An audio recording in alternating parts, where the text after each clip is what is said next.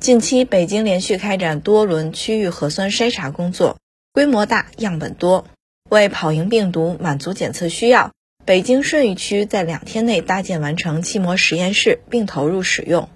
目前，该气膜实验室日检测量最高可达十万管，大大提高了核酸样本检测能力，为大规模核酸筛查提供有力支撑。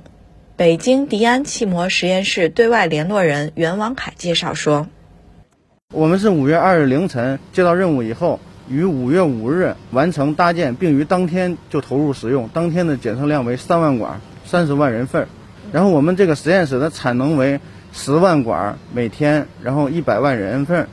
咱们身后总共是六个气膜仓，最左边的那个仓是样本接收区，我们的属地。把样本送到样本接收区，他们在样本接收区通过传递窗送到膜里边，然后我们的工作人员会在气膜里边进行样本的拆装，包括扫转运码、扫管码，然后排板，排完板以后呢，通过传递窗口传递到我们的核酸提取区，就是第三个膜跟第五个膜。核酸提取完了以后呢，他们会通过传递窗口传递到第二个跟第六个膜，第二个跟第六个是扩增区。合成扩增结束以后呢，就可以发报告了。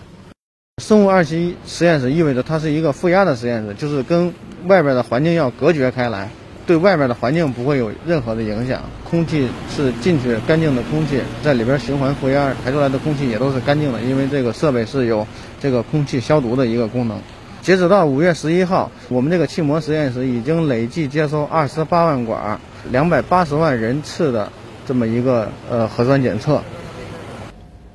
新华社记者庞媛媛、王普北京报道。